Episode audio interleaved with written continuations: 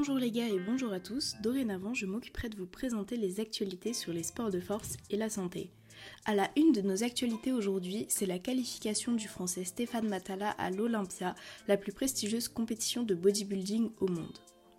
Après une seconde place à la compétition Mister Big Evolution qui ne lui a pas permis de se qualifier à l'Olympia, c'est un Stéphane remonté à bloc qui est monté sur la scène du TRU Athlete Pro à Londres le vendredi 11 août. Il nous a offert un très beau spectacle et a décroché la première place, le qualifiant d'office à la mythique compétition. Le Français qui concourt en classique physique foulera donc le sol de l'Olympia à l'automne et on a hâte de voir la condition physique qu'il affichera. Deuxième actu, les championnats d'Europe U20 et U23 d'haltérophilie se sont déroulés du 23 juillet au 3 août à Bucarest. Les Français y étaient présents en nombre et plusieurs médailles ont été gagnées par les athlètes féminines. Loane Paillet, en U20 de 64 kg, décroche deux médailles de bronze à l'épaule jetée et au total, et Vicky Graillot, en U23 de 64 kg, décroche l'argent à l'épaule jetée. Benjamin Ferré, Marie Montaropoulos et Vicky Graillot finissent tous les trois au pied du podium avec une quatrième place au total. On espère les voir sur les podiums les prochaines fois. Pour terminer avec les résultats sportifs, les CrossFit Games, la plus importante compétition de CrossFit au monde, se sont déroulés du 1er au 6 août aux États-Unis. Après 6 jours d'épreuves très variées et des résultats très serrés, le Canadien Jeffrey Adler et la Hongroise Laura Horva ont remporté les titres des catégories individuelles.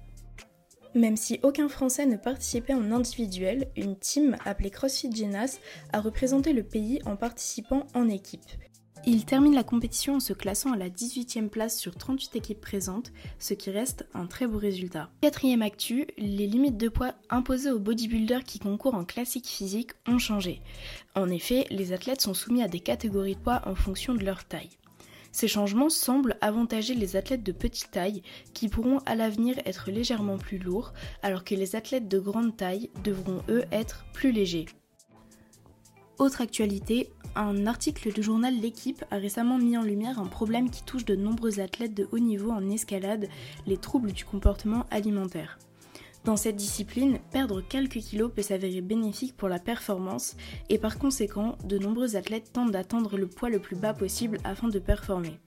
Malheureusement, les comportements néfastes qu'ils adoptent pour arriver à ce résultat peuvent favoriser le développement de troubles du comportement alimentaire. Parfois, ces comportements sont même encouragés par les entraîneurs ou les fédérations. La Fédération française dénonce d'ailleurs une inaction de la part de la Fédération mondiale qui rétorque que le problème est complexe à gérer mais qu'il travaille sur un moyen de mieux diagnostiquer les athlètes et les accompagner pour préserver leur santé. Et enfin, dernière actualité, sur Instagram, une crossfiteuse américaine qui partageait les vidéos de ses entraînements a reçu une vague de commentaires négatifs car elle était enceinte de plusieurs mois et pratiquait l'épaule jetée. De nombreuses personnes se sont improvisées médecins dans l'espace commentaire en blâmant la future mère.